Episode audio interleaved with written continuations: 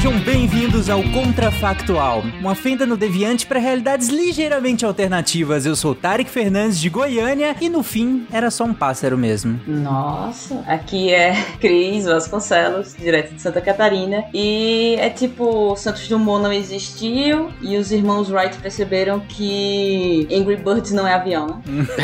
Caraca. É isso. Concordo. E aqui é o Lennon de Cascavel, no Paraná. E num cenário desses, ninguém mais perderia uma mala. Ou não. Verdade. Bom dia, boa tarde, boa noite. Aqui é Guilherme de São José dos Pinhais. Estou contente de estar aqui. Esse bate-papo que vai ser bem pé no chão. Você está ouvindo o SciCast, porque a ciência tem que ser divertida. Bom,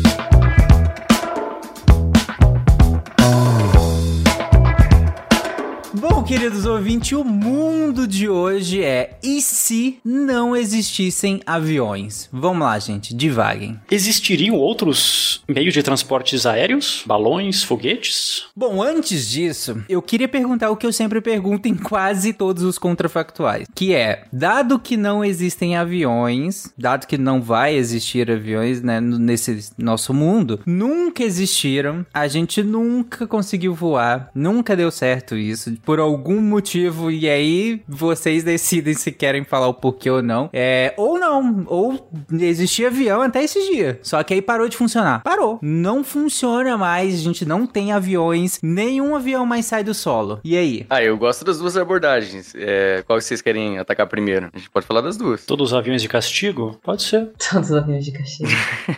Estão grounded. Pois é. Eu acho que por uma questão histórica, talvez seja legal a gente começar então com, pô, nunca existiu avião. E aí? Que, quais vocês acham que são os primeiros grandes impactos de nunca ter tido um avião? Eu acho que a gente tem que lembrar que a gente usa avião hoje não só para levar pessoas, né? Então, é, na, na pandemia, por exemplo, que a gente precisou de avião para levar vacina para tudo quanto é lado, né? Então, eu Uhum. acho que a gente, numa, situa numa situação de uma sociedade igual a de hoje, já com tecnologia avançada, eu acho que nos últimos séculos a gente teria investido muito em algum outro tipo de transporte, tipo trem, metrô, essas coisas. Em Imagina outro uns- modal, né? É, exato. Imagina um trem transatlântico. É. Nossa. Sim, pensando no, no, no sentido que a gente nunca teve, né, um, um avião, mas, mas aí eu fico pensando, eu dou um passo atrás, Lennon, a gente nunca teve um avião. Ah, o que a gente tem, o, o- do que, que a gente tem hoje, que, que vocês acham que te- teria um impacto tão grande assim? Tudo bem, a questão do, do transporte eu acho que seria um impacto bem, bem evidente, né, É, como o Lennon colocou, talvez hoje nós teríamos aí maneiras de interligar continentes que não seja só um navio. É, navio a gente sabe que demora alguns dias, né?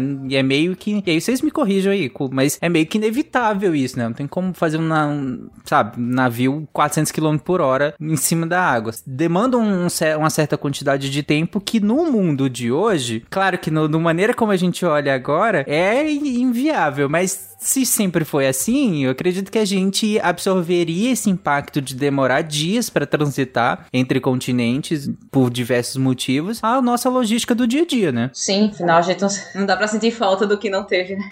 É. É, mas só que eu acho que tem muita coisa que seria totalmente inviável mesmo. É, a não ser, cara, a não ser que a gente tivesse desenvolvido um super trem aí que alcance as velocidades dos aviões e tivesse esse nível de conexão. Mas, Uhum. cara, imagina uma entrega de um produto da, da China, que, a gente demora, sei lá, às vezes alguns dias pra receber. Cara, ia demorar Uhum. meses, né? Sei lá. Como é que faria esse fluxo, cara? Não, mas é que boa, a grande parte dos, do transporte de cargas no mundo ai- ainda não Ah, acontece de avião. É, Uhum. é, ou é ferroviário ou é naval. Isso é verdade. Então, o que a gente sentiria mais falta mesmo seria no transporte de pessoas. Uhum. Então, hoje, um transatlântico, para atravessar o Oceano Atlântico, são de 6 a 8 dias de navio. De avião, são de 6 a 8 horas. Então, É, né? eu, eu imagino que o turismo seria muito prejudicado. Verdade. Eu acho que usaria mais home office também, né? Porque galera não ia ficar viajando tanto assim. Não, mas aí você tem que, tem que pensar que também tem um impacto. Se a gente não tiver avião e não tiver satélite por causa disso, porque não tem um foguete, a não ser que a gente estivesse jogando satélite lá em cima, no estilo Angry Birds também, né? Na base da estilingada, É. teria, teria esse impacto. Caraca, mas aí, vo- aí você. aí não, calma, gente. Aí A gente tem foguete ou não tem foguete? A pauta da Terra plana estaria em alta ainda.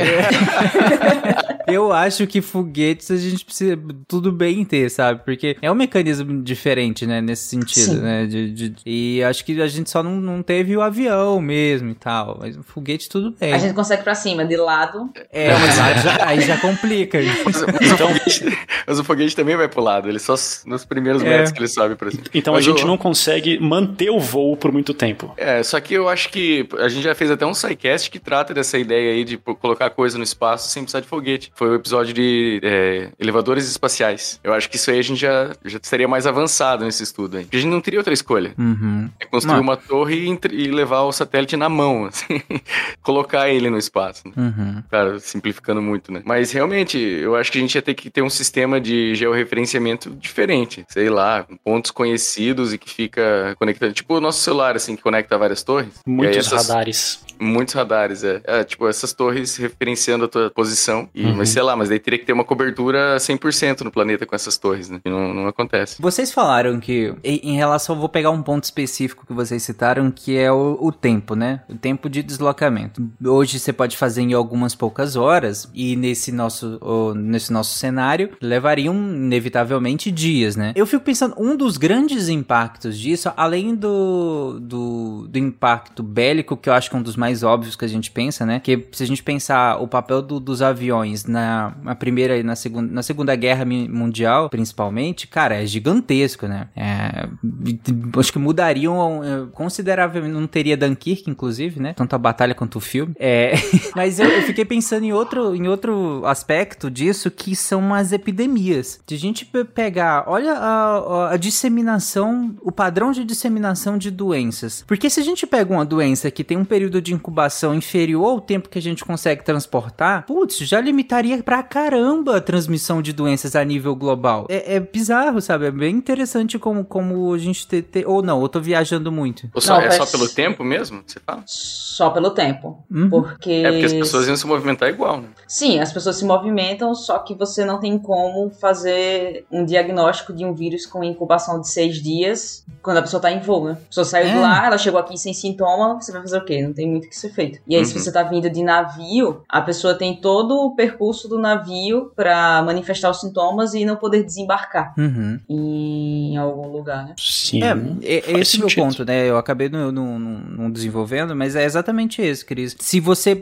Hoje, quando, hoje, quando a gente pega um, um avião e se você se contrai uma doença qualquer que seja antes de, de embarcar, cara, em praticamente 100% da, do- das vezes você vai chegar com, no lugar de destino sem manifestação de sintoma nenhuma. Então você vai transmitir essa doença a partir de, uma, de algum dia que seja, dois, três, quatro, uma semana ou, ou mais. Tem períodos de incubação- incubações mais longos que isso. Mas se um transporte entre uma região tão distante a outra vai durar pelo menos esse período, esse período de sintomático começa a se manifestar, como a Cris colocou, ainda dentro do, do, do, do navio, por exemplo. Num cenário onde não há aviões, em que o transporte é majoritariamente feito entre continentes, né? Por navios, eu acredito que o sistema de, de sanitário desses navios seria muito bem eficiente, né? Em detectar o- o- essas doenças, né? Fazer um andarzinho da quarentena também. É, tipo isso, sabe? E aí eu fico pensando que talvez existiria Covid, pandemia? Pandemia poderia existir, porque você pode ter a disseminação, você pode perder o controle na, na disseminação, né? Uhum. que a gente teve muito também disso no- nessa pandemia, mas é mais facilmente controlável, principalmente Uhum. pelo período de incubação do Covid, que seria inferior ao de uma viagem dessa. Sim. É, mas mesmo assim, a, a gente não parou completamente a, a transmissão depois que a gente cancelou os voos. Ainda teve muito tráfego de pessoas por mar e terra. Sim. Então, talvez Não, a sim. velocidade de, de contaminação fosse menor. Sim, mas pandemias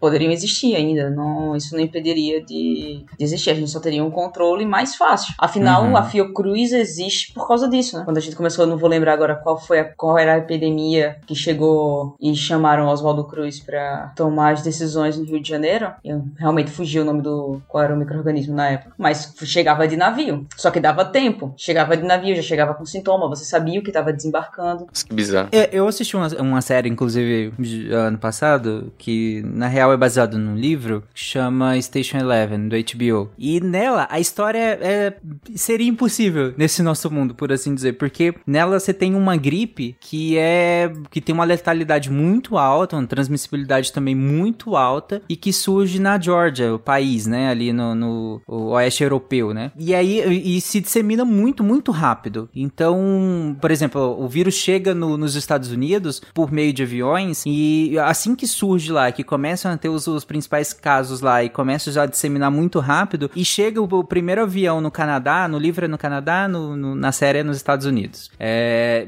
assim que chegam os primeiros aviões, a disseminação é muito, muito rápida. Em um, um mais ou menos um, dois, três dias já está tomado praticamente o país inteiro pelo padrão de, de, de voos e, e, de circulação de pessoas. É um cenário que seria impossível nesse nosso mundo, né? Sim, dá tão rápido, sim. Principalmente para micro-organismos que têm alta letalidade. Uhum. Porque para um micro-organismo ter uma alta letalidade, ele tem que ter um período de incubação grande. Senão ele não consegue disseminar. Uhum. Então, não, não tem. Se ele for tiver uma alta letalidade, não tem como ele disseminar tão sem a possibilidade de deslocamento por avião, de deslocamento rápido. Uhum. É só o fato dele ter uma alta letalidade já diminui a chance dele ter uma pandemia, não é? De certa forma, sim, né? Se Quem jogou tiver um- Plague Inc aí sabe. É, isso quer dizer, se ele tiver um, um meio de, de disseminação diferente, um exemplo para quem tá assistindo The Last of Us, é que ele tem um período de incubação bem curto, é um fungo, né? Acho que é um Uhum. fungo. Ele tem um período de incubação, é um fungo. ele tem um período de incubação bem curto, só que ele disseminou ah, inicialmente pelo alimento. E era, pela, na série, era farinha para fazer pão, que é uma coisa que todo mundo usa em tudo, basicamente, né? A maioria Sim. das coisas. Então, era de um lugar onde exportava isso pro mundo inteiro. Começou nisso, simplesmente exportou pro mundo inteiro. Então, ele teve uma disseminação, conseguiu disseminar e as pessoas começaram a atacar umas às outras. Mas de pessoa para pessoa, não tem condições. Só se, tiv- só se tiver, como eu falei, um período de incubação alto ou uma chance de deslocamento muito rápido. Uhum. Um ebola que contaminasse como coronavírus, tá vendo? Caraca. Vamos deixar isso pro Inc só mesmo. né? Atenção passageiros. Mas, gente, pensando uma coisa, acho que o Guilherme perguntou no, no, no início, se a gente não tem avião, se navio demora tanto, né, como, como a gente comentou, vocês acham que teriam outros meios de, de transporte? Eu digo, sei lá, balão, é, ou mesmo esse super trem que você, que esse super metrô aí que vocês colocaram, que talvez interligue regiões, eu não sei qual que, eu tô falando como leigo, então eu não sei qual seria a dificuldade de fazer um super trilho, sei lá, que, que, que passasse do sul ao norte do país, por exemplo, né? Eu não sei quais são as limitações logísticas e de engenharia disso, né? Mas vocês acham que seria possível isso? Que eu imagino que, que a gente teria que investir em alguma coisa, né? Sim, eu acho que isso estaria bem com. Deixa eu, deixa eu tentar aplicar uma, pa- uma palavra aqui. Isso estaria sendo bem utilizado. Porque a gente utiliza pouco hoje em dia, principalmente no Brasil, né? O Brasil Uhum. ele tem uma, uma malha ferroviária bem pobre. Uhum. Mas eu acho que isso seria o principal meio de transporte. É, a nossa infraestrutura teria que ter sido pensada toda para isso, né? A, gente, a sociedade teria que ter sido construída em cima dessa ideia. Porque hoje, pegar e transformar o Brasil num país completamente cortado por metrô não, não dá. Não, mas Uhum. é que na ideia do avião nunca ter existido. Isso, na é, ideia do avião ideia- nunca ter existido, a gente estaria vivendo com o transporte baseado nisso. É, porque assim, é, tem dificuldades inimagináveis, né? Fazer um, um metrô que atravesse o Oceano Atlântico. Mas numa sociedade que precisasse disso, que não tivesse outra escolha, a gente já teria investido nisso. Até porque, por exemplo, é, colocar coisa no espaço é extremamente caro, né? Difícil pra caramba. E a gente faz isso hoje, porque a gente precisa. Então a Uhum. gente teria dado um jeito de, de construir. É, é, é, é legal essa perspectiva, né? Porque eu imagino que quem entende do assunto deve estar xingando a gente agora. Né? deve estar levantando um Comenta aí, de... É, comenta aí embaixo. Vocês não entendem o quão fácil é passar um.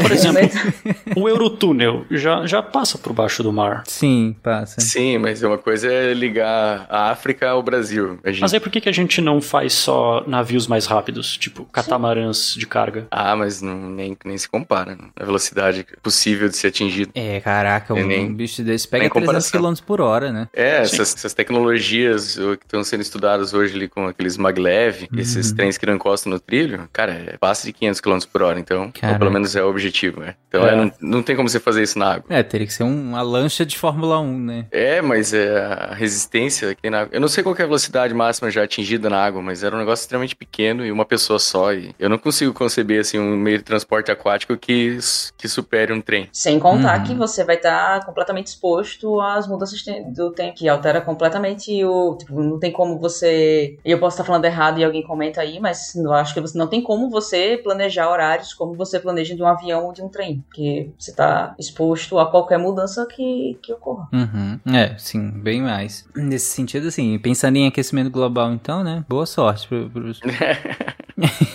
pros navios. Mas beleza, gente. Eu acho que é, essa questão do, de nunca existir um avião nem era no, nosso principal foco e, tá, e tudo mais. Mas eu queria ir pra um, pra um outro cenário que, que, particularmente, eu acho bem legal, que é os aviões pararam de funcionar. E aqui eu vou usar, obviamente, a carta do contrafactual, que antes que. Mas como assim para? Parou, gente. Parou de funcionar. Parou, já tem, ah, já tem várias universidades tentando entender o porquê. Já tem muito grupo de estudo tentando entender isso aí. É um... Exatamente. É tipo- Plantão, plantão da Globo, aquela loucura toda, nenhum avião mais funciona. E aí? É tipo, tipo o início do filme A Chegada, né? Que toca os alarmes das escolas, todo mundo sai correndo, é, passa tipo, na TV. Plantão da Globo e tudo, assim. Avião Aconteceu não funciona. Parou de funcionar. Não funciona. E aí? Boa notícia pros ambientalistas. Eu, eu vou Você- começar por um, por um setor não tão pensado, que eu acho que estaria muito bem adaptado se os aviões nunca tivessem existido, mas que o, o avião parando de existir, eles teriam um impacto gigantesco nele e a gente não ia pensar, que era no setor agrícola. Hum, Porque uhum. você, você tem a utilização de máquinas de pulverização aérea. Sim. Ah, mas isso é pontual, né? Sim, é isso que eu tô dizendo assim, eu vou bem pra longe do que normalmente a gente falaria aqui. Só que você tem inúmeras plantações dependentes disso e Sim. que não teria uma forma rápida Ah, ok, de de substituir. substituir. E a partir do Ah. momento que você não tem no setor agrícola uma forma rápida de substituir algo que demanda daquilo ali, você perde uma plantação inteira. E a partir do momento que você tem os maiores produtores de alguma commodity, por exemplo, perdendo toda a plantação, você tem problema na bolsa de valores, você tem o preço de tudo subindo, então é uma loucura. Sim. Isso só se você pensar só nisso, né? E eu vou te falar que os, acho que os ambientalistas não iam estar muito felizes, não. Porque imagina, para do nada todos os aviões. As pessoas que estão longe de casa. Cara, vou dar um jeito de, de ir embora. Então eu vou pegar algum carro, vou pegar ônibus. Imagina todas as estradas ocupadas pelas pessoas que deveriam estar no ar, mas na verdade agora estão dirigindo e congestionando e, e Caraca, sim. as pessoas iam ter que se movimentar. É. Sim,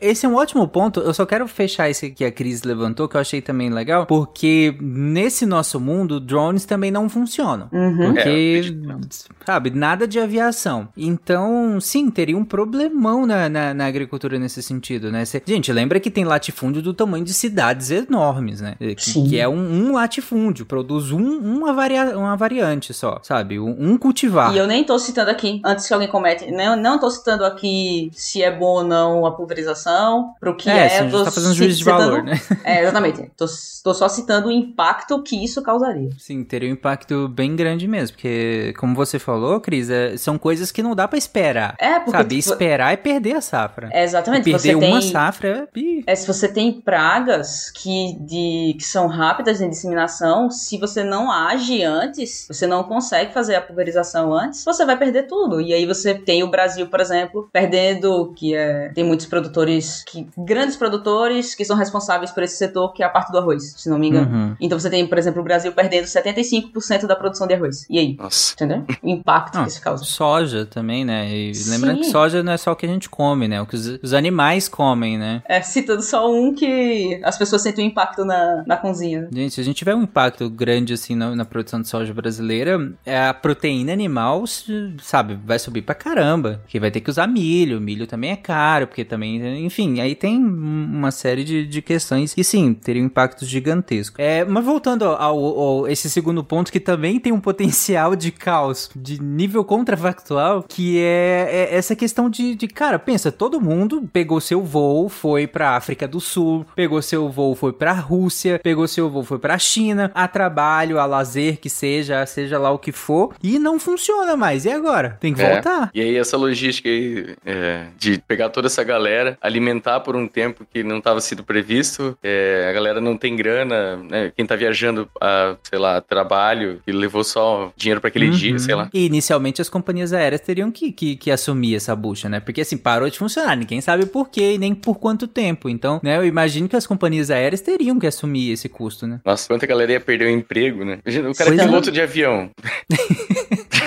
Tira- tirando os É. pilotos, né? E Claro que claro, mas eu fico pensando em todo mundo mesmo, cara. Como Sim, é que volta pra Controlador casa, de sabe? voo. Ah, sim, a galera não tem. É, é, é, ia superlotar navio, né? Ia, eu acho que os países iam começar a fornecer os, os navios da Marinha pra fazer esse transporte. Uhum. E, e, cara, ia ser um caos. Mas no Não, Brasil dentro isso do, se torna cara, pior, dentro né? do país. Uma besteirinha que aconteceu. Eu estava em pleno ar quando, no finalzinho do ano passado, a- o avião que pousou em Congonhas quase saiu da pista e quase sai do aeroporto, né? Uhum. E travou Congonhas. O fato de ter travado Congonhas, tipo, os aviões continuavam funcionando. Os outros aeroportos continuavam funcionando. O fato de Congonhas não estar funcionando durante algumas horas virou um caos. Um Uhum. caos. Quando eu posei em, em Guarulhos, o aeroporto de Guarulhos estava de cabeça para baixo. Sim. Gente brigando, uma confusão, nossa, era horrível, o povo brigando, gritando dentro do, do aeroporto. Isso porque um aeroporto parou de funcionar. É, o espaço aéreo de São Paulo é bem concorrido. E, não, e primeiro que as pessoas não entenderiam, né? Tipo, a empresária fala, então, minha senhora, o avião não tá funcionando. As pessoas, eu imagino que não entenderiam de cara, né? Viraria uma confusão generalizada, né? Então, talvez a gente tivesse a versão de pessoas daquele lockdown de mercadorias que a gente teve no começo da pandemia. De papel higiênico. É, em vez de começar a faltar produto, começam a faltar pessoas nos lugares. Sim. Talvez, né? Isso, isso é um problema. Um, voltando pro exemplo que eu tinha dado, eu não consegui decolar de Guarulhos. Meu, o avião que vinha estava em Guarulhos, mas o Uhum. piloto não tava. Uhum. O piloto, tipo, o piloto não tinha chegado porque o voo dele ia pra Congonhas. E eu não podia decolar porque não tinha nem piloto nem, nem a, a equipe inteira não tava lá. Agora imagine isso no mundo inteiro em todos os setores. São médicos que não estão no lugar. Uhum. É, teve um evento parecido na história, pelo menos na história americana, né? Logo quando os aviões colidiram com as Torres Gêmeas, eles mandaram fechar todo o espaço aéreo americano. Eu acho que ficou fechado por alguns dias, dois dias, eu acho. A memória não tá tão boa. Então, realmente, lá aconteceu algo parecido. E é interessante que, mesmo se a gente pensar de país pra país já seria um caos, né? Como vocês colocaram. Mas pensa dentro do Brasil. O Brasil- tem uma extensão gigantesca, né? E alguém que saiu, alguém que mora no Rio Grande do Sul e foi passar as férias na região amazônica, sabe? Alguém que, que, ou, que, que mora em algum estado do Nordeste veio pra Goiás. Por que que viria passar as férias aqui? Eu não sei. Mas, enfim, veio por algum, por algum motivo. E aí, pra voltar, essa galera toda, como o Lennon colocou, teria que pegar, porque aqui, pelo menos, tá dentro do próprio país, né? Então eu imagino que todo mundo ia se aventurar, pegar um carro, pegar um ônibus, alugar um carro que seja. Pensa o caos nas estradas. E a quantidade de acidentes. Sim. É um monte de gente querendo chegar rápido em um lugar e desesperado, né? Uhum. Nossa, é, eu fico imaginando os congestionamento absurdo, assim, é, é, sei lá, inimaginável. Todos os veículos possíveis, com todas as pessoas que estariam no ar, rodando pelas estradas ao mesmo tempo. Cara, meu Deus, até Só, medo. só pra vocês terem noção, eu peguei aqui o- um dado. Em 2019, 4,5 bilhões, 4,5 bilhões de passageiros estiveram em 42 milhões de voos comerciais só no Brasil. Só no Brasil. Vocês têm noção disso? É, eu, eu achei um outro artigo aqui que diz que no dia 30 de junho de 2018 bateu o recorde de voos pelo mundo. 30 milhões de pessoas voaram no dia 30 de junho. Num Era dia? Num dia. Caraca. É bastante gente. É bastante. Claro, tem que verificar essa notícia. Uma imagem bem legal é ver a malha aérea. Se você botar a quantidade de voos que acontece, por exemplo, só nos Estados Unidos. Você não consegue ver o país. É, Sim. bizarro. Não, mas é, é- é muito. do- Gente, é 4,5 bilhões de pessoas no chão, se- transitando no chão, no mundo, sabe? Tipo, ainda que no mundo você tenham outros transportes como navios e, e tudo mais, que seriam. Mas seria, teria uma demanda talvez nunca antes vista, sabe? Porque, é, de novo, a gente tá aqui comentando de um cenário em que a, gente está no mundo de hoje, a gente acostumou, a gente é, moldou o mundo de hoje com a possibilidade do avião, né? Com a existência de, de aviões. Então, se a gente para de utilizá-los, toda a dinâmica passa a ser voltada para o que a gente tem, que é a- o carro, é o avião, é o- desculpa, é o navio, é o trem, e essas coisas não estão preparadas, eu imagino, para comportar tudo que os aviões transportam, esses 42 milhões de, de, de, de voos especiais, ou esses 4,5 bilhões de passageiros que passassem a utilizar carros, navios e trens. Então, será que os grandes centros urbanos eles estariam mais diluídos? Já que o tempo de transporte é tão grande, não faz não, não, não tem necessidade de você ter uma cidade tão grande. Porque hoje, hoje é fácil, a gente precisa fazer alguma coisa, vai para São Paulo. Eu tô a uma hora de voo, vocês devem estar um pouco mais, um pouco menos. Então, Acho que é o contrário, não? não, porque se não tem avião para voar até lá mais rápido, quer dizer que eu preciso de um pouco dessa infraestrutura de São Paulo mais perto de mim. Uhum, entendi. Isso também Entendi. significa que eu não preciso tá, não preciso me deslocar para um aeroporto numa cidade grande para viajar para algum lugar, uma vez que para quem tá em São Paulo chegar em Pernambuco vai ter que o carro vai ter que passar em várias cidadezinhas. Então você consegue esperar um ônibus naquela região e ir de ônibus, já que é a única Uhum. opção. É, ou a tua necessidade de ir para Pernambuco fosse atendida mais perto da sua casa. Ah, sim. É uma possibilidade. Essa é, uma- é- é interessante, porque, sim, dado que eu não tenho mais esse, esse transporte em que uma hora depois eu tô do,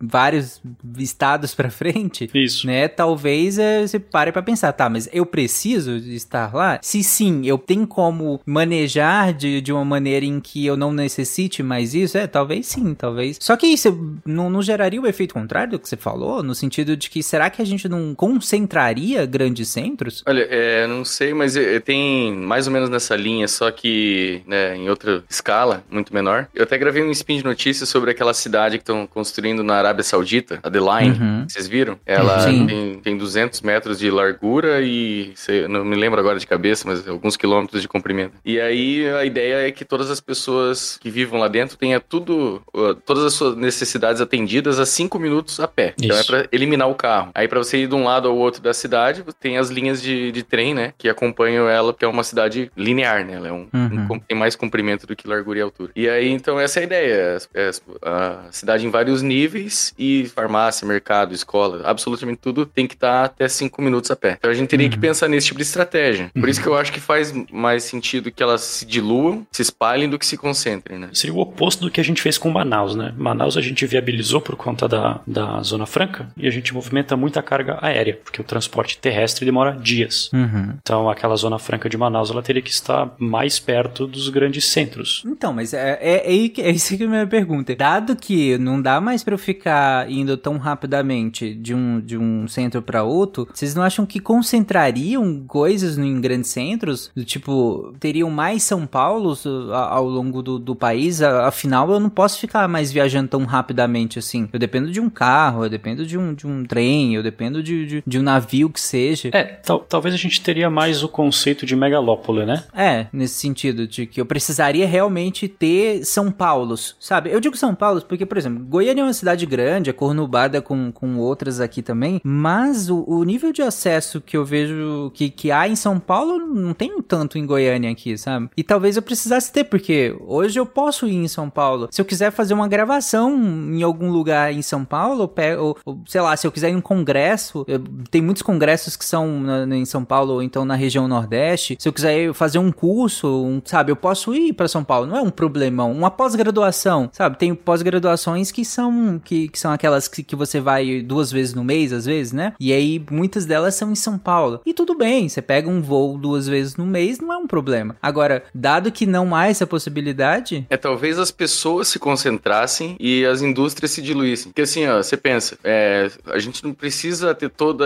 a indústria que tem em São Paulo no Mato Grosso, porque no Mato Grosso eles focam mais é, na agropecuária. Mas é, isso acontece porque é muito fácil, muito rápido, através do avião, você transportar essas coisas e essas pessoas que trabalham nesse tipo de, de trabalho de avião. Agora, imagina, então você teria que ter uma fazenda, uma indústria, uma fazenda, uma indú- entende? Mais diluído. Não sei se eu fiz claro a minha, minha ideia. Sim, sim, deu pra entender. Eu acho que a, a, a coisa é não teríamos São Paulos. São Paulo, por exemplo, seria algo mais diluído, mas a gente teria muitas grandes cidades, só que bem mais espalhadas. Porque hoje a gente se apoia nessas cidades, né? Você Sim. consegue ir lá resolver. E aí, sem você conseguir ir lá, a, a cidade de São Paulo teria que se diluir para as outras. Isso, e criar. aí conectando esses grandes, esses centros a vias rápidas de transporte terrestre, por exemplo, os trens de alta velocidade. É, Uhum. eu acho que as nossas cidades planejadas seriam mais recorrentes do que existem hoje. A gente teria que pensar muito bem no jeito que a gente faz a nossa cidade. É, é porque hoje é, hoje é fácil esticar dois mil metros de, de asfalto lá e chamar de aeroporto, né? Agora esticar vários mil quilômetros de trilho é um pouco mais complicado. né?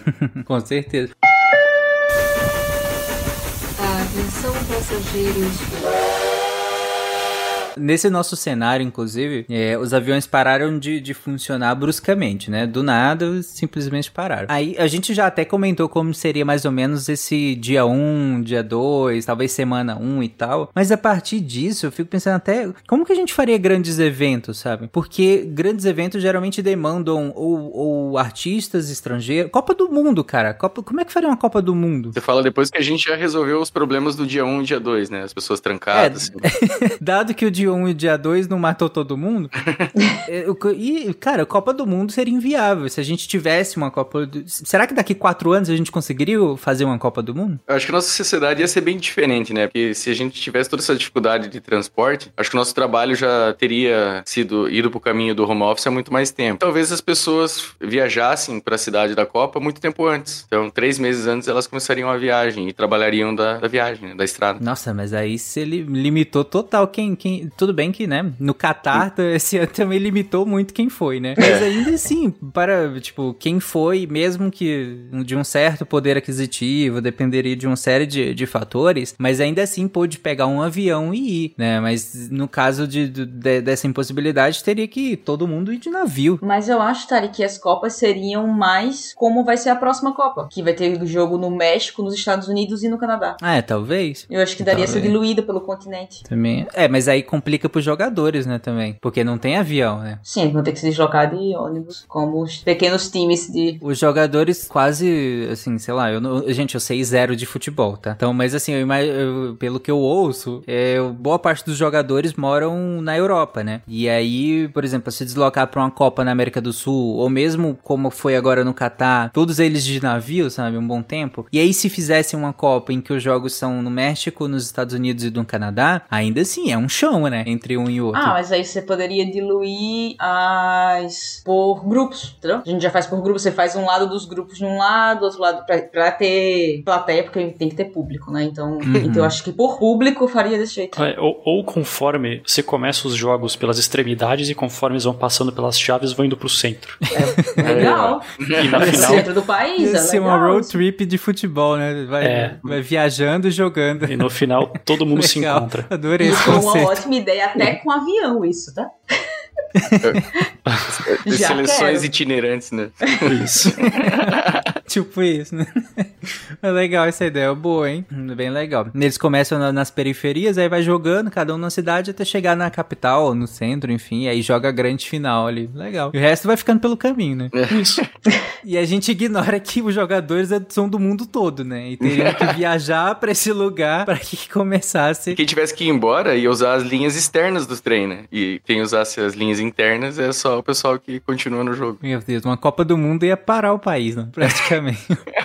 ia virar o caos. Mas é, é, tipo, esses grandes eventos, eles sempre dependem de deslocamentos, né? Seja de, dos próprios artistas, seja do, do, do público, enfim. Pensando no avião é tranquilo, mas fora isso, a própria, uma própria viagem, cara. Pra você viajar hoje pra Europa, pra algum país europeu e tal, ou pros Estados Unidos, que seja, você consegue tirar uma semana, sabe? Tira uma semana de férias e vai. Nesse contexto do que não tem avião, como é que você faz? Férias de dois meses. As pessoas trabalhariam mais pra acumular férias. Quem que tem isso?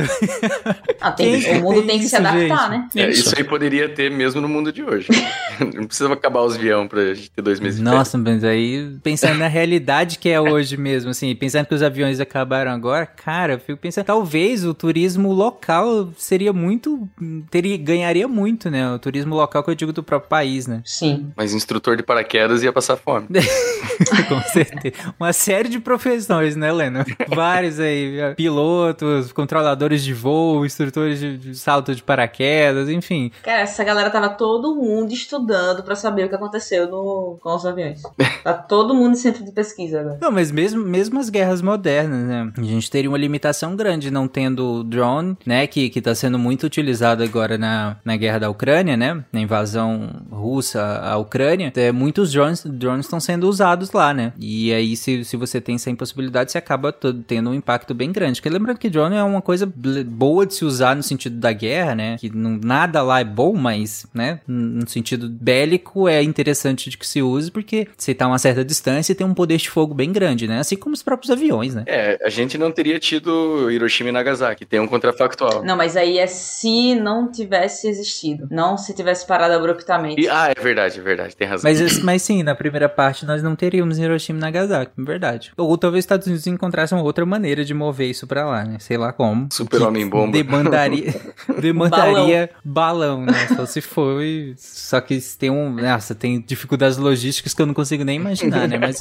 eu acho que é verdade, eu acho que não teria, né? Olha aí, um ponto positivo, então. Nem os kamikazes, né? Nem os kamikazes, nem Pearl Harbor, né? Nem Talvez os Estados. Unidos demorasse pra entrar na guerra, já que não ia Quer dizer, talvez os. Estados Unidos nem entrassem na guerra. Talvez Olha nem aí. entrasse. Daí não precisaria nem jogar a bomba de Hiroshima, né? Eles nem É, não teriam precisa- entrado. E se os Estados Unidos tivesse, não tivesse entrado e o eixo não tivesse formado ali com. Aliás, o- os aliados não tivessem se formado é, da maneira como foi, e qual seria o resultado? Um mundo dividido entre o nazismo Será, cara? Mas e as Américas. será que a União Soviética não ia dar um tapa na cara do Hitler mesmo assim? Tem grande chance. Acho que a né? gente ia viver em 1984, com as três grandes nações. É, pode ser. Ou em, em The Man in the High Castle, né? É. Do Philip K. Dick. Esse eu não conheço. Mas aí ele teria que ganhar Pra, também. que, pra quem não leu ou não viu a série, tem uma série ótima no Amazon Prime Video do The Man in the High Castle, que é baseado num livro muito bom do Philip K. Dick. Fica a dica. Que conta uma história que se Hitler tivesse vencido a guerra. né? Uhum. O eixo. Mas aí nesse caso ele teria que ter vencido e ter dominado os Estados Unidos, né? Pra ter o, É, o sim. ambiente sim. da série. Naquele cenário, sim. Mas sem avião, eu acho que ele não teria ele não iria conseguir. Talvez, né? A Blitzkrieg aí. ficado- eu sou, eu acho que ficaria dividido. É uma das maiores ameaças do nazismo é- era eles A faziam bomba atômica né? antes, porque Uhum. eles tinham as, os, as V2, né? Aqueles Uhum. mísseis lançadores. Gigante. Bom, gente, então aí, vocês querem comentar mais alguma coisa pra finalizar? Não.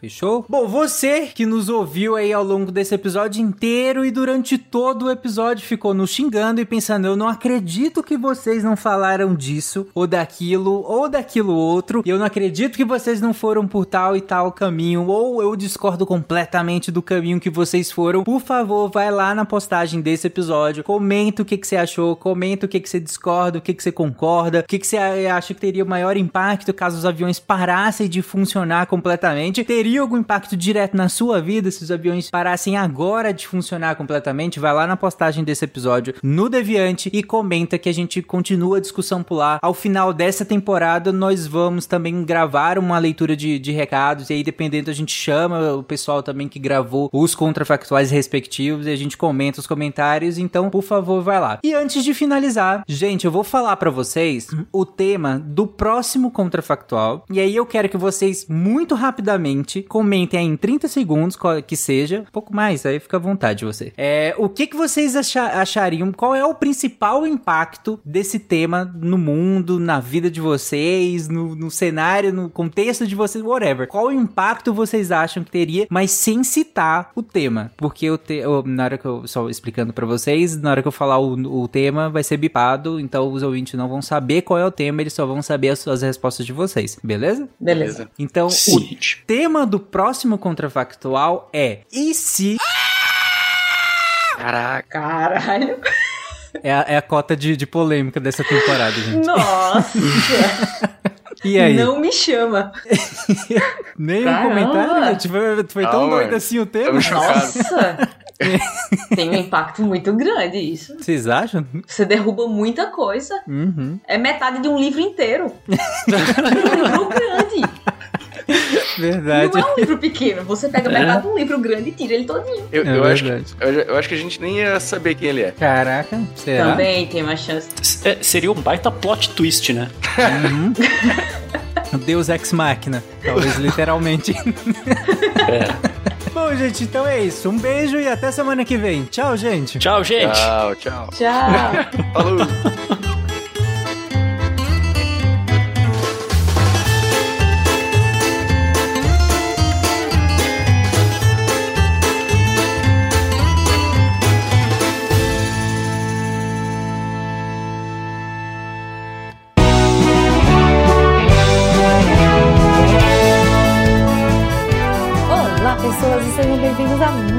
recadinho do SciCast. Eu sou a Jujuba. Estou aqui de antemão para agradecer a todos vocês ouvintes que fazem esse projeto acontecer. Bom, primeira coisa, né? Se você ainda não sabe, o PicPay morreu, gente. O PicPay acabou, meu Deus do céu. Eles nos avisaram em cima da hora. Então, se você ouvinte apoiava a gente pelo PicPay, não se preocupe, você pode continuar ajudando a gente a tornar a ciência divertida de outras formas. A gente ainda tem o Patreon e a gente tem o Padrim. Os links estarão no post. Mas, se você não quiser entrar nessas formas de colaboração, você também pode fazer um Pix. Olha aí que prático! no post desse episódio vai ter lá o QR Code bonitinho, porque nós estamos no futuro. Então você pode entrar, pagar pelo QR Code, ou se você preferir, a nossa chave Pix é o nosso e-mail contato@saicast.com.br. Aliás, esse e-mail também é o nosso e-mail para vocês entrarem em contato, mandarem seu amor, mandarem suas sugestões, suas opiniões, suas dúvidas e, claro, o que você quiser falar com a gente, né? Então, assim, aproveitem, entrem em contato com a gente, apoiem esse projeto, façam com que o SciCast tenha mais 10 anos de existência, por que não? E muito obrigada desde já, gente. É, tenham um ano maravilhoso, eu espero que seja o ano do podcast, olha aí, e o seu ano, ouvinte. Um beijo pra vocês, obrigada pelo apoio e até semana que vem.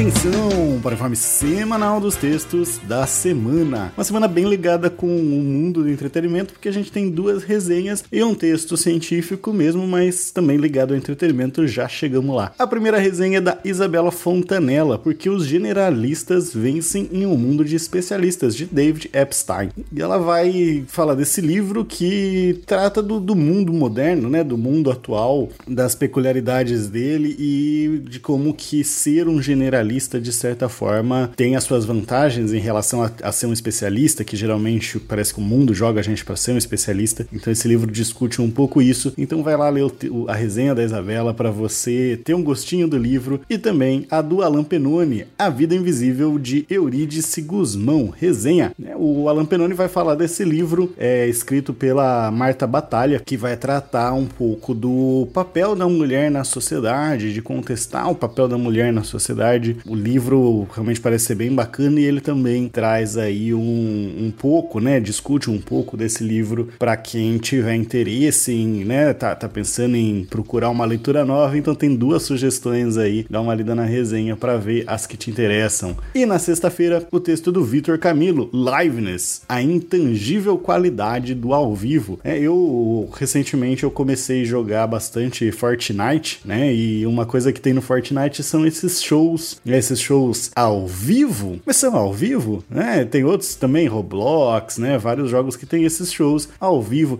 Mas como que é ao vivo se o, o cantor não tá lá, né? Se o cantor ele gravou aquilo previamente, mas a gente considera uma live, um evento ao vivo, ele vai discutir isso de um ponto de vista teórico. E é isso é realmente uma coisa que tá mexendo aí com a teoria desse conceito que ele tá trazendo que é o liveness. Texto bem interessante pra gente pensar é como que a sociedade tem que é, a ciência tem que se adaptando à sociedade, né? As teorias da ciência têm que se adaptando à sociedade. Esses textos e muito, muito mais você encontra em www.deviante.com.br. E se você também quiser se tornar uma redatora, um redator deviante, vem ajudar o projeto a tornar a ciência cada vez mais divertida. A gente precisa bastante de ajuda, né? De, de pessoas empolgadas para contribuir. E como que faz? É só mandar um e-mail para contato@scicast.com.br. Eu sou o André Trapani, não falando ao vivo, invisível para vocês sobre conteúdos gerais e apagando a luz da Torre Deviante. Se a ciência não for divertida, tem alguma coisa errada. Tem que ser divertida. A coisa mais divertida que tem é a ciência.